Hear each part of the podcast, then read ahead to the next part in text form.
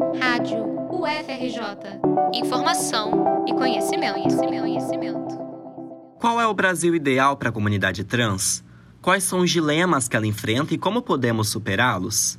Esses e outros questionamentos nortearam o primeiro encontro de parlamentares trans do Brasil, e as respostas para eles você vai ouvir nessa reportagem. No dia 26 de janeiro, o Museu da Manhã foi o palco para um evento histórico.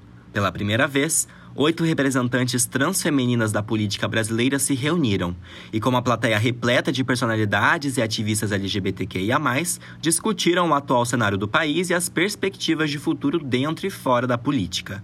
Para Atena Beauvoir, vereadora suplente de Porto Alegre, o encontro foi, entre aspas, reestruturação Atena acredita que a estrutura preconceituosa do Brasil precisa ser combatida com a retomada de legalidades e direitos que já existem na Constituição, mas não são fornecidos a toda a população.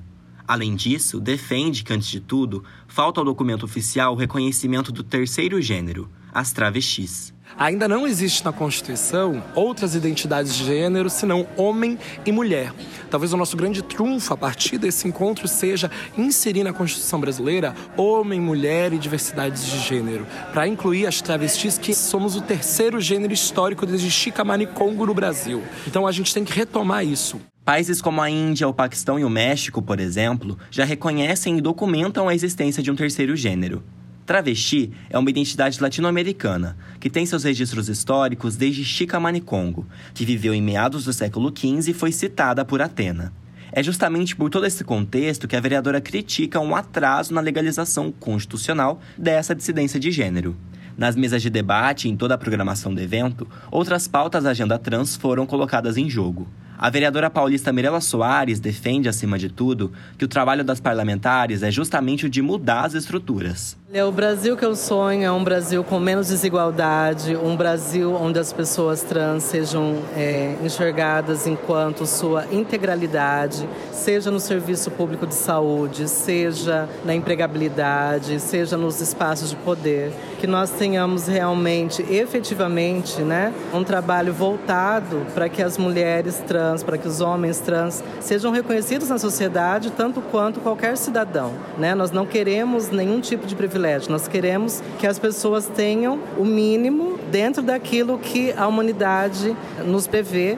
Mesmo tendo pioneirismo, os corpos trans na política não devem ser vistos como heróicos. Quem defende essa ideia é Felipa Brunelli, vereadora de Araraquara, que enxerga corpos como o seu como projetos políticos de transformação.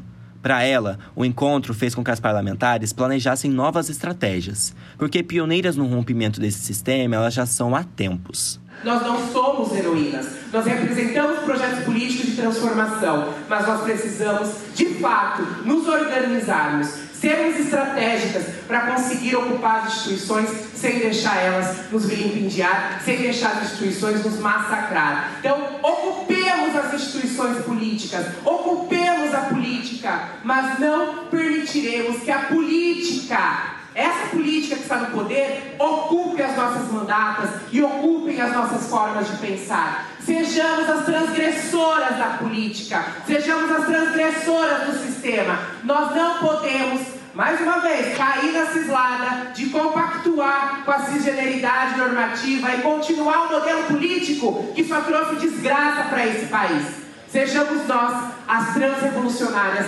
desse país. A mudança só será feita se for coletiva e incluir, inclusive, parlamentares cisgêneros.